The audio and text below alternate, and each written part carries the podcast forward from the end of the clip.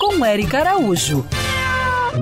Eu sou Enilson de Aracruz. Eu queria saber como faço para identificar uma ave de rapina. Quando avistar uma ave com bico forte, curvado e bem afiado, vai estar diante de uma ave de rapina.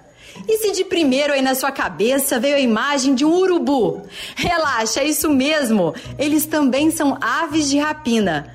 As corujas, como a buraqueira, as diversas espécies de falcões, como o carcará, os gaviões, como o carrapateiro, e as águias, como as arpias.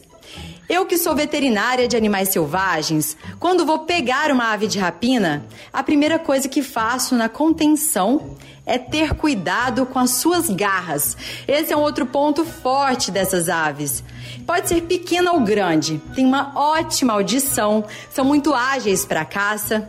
E imagina, podem enxergar até oito vezes mais que você aí. E tem uma visão binocular. Sabe o que é isso?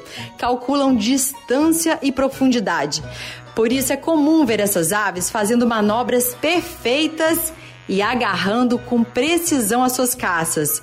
Os bicos fortes são para dilacerar a carne, afinal são carnívoras.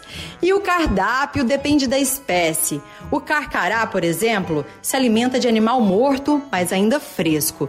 Já a corujinha do mato adora comer passarinhos.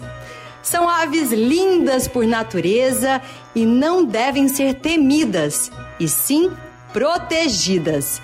Siga essas pegadas e para participar aqui do Mundo Animal, manda sua mensagem para o meu Instagram, Erica Bichos. Quer ouvir essa coluna novamente? É só procurar nas plataformas de streaming de áudio.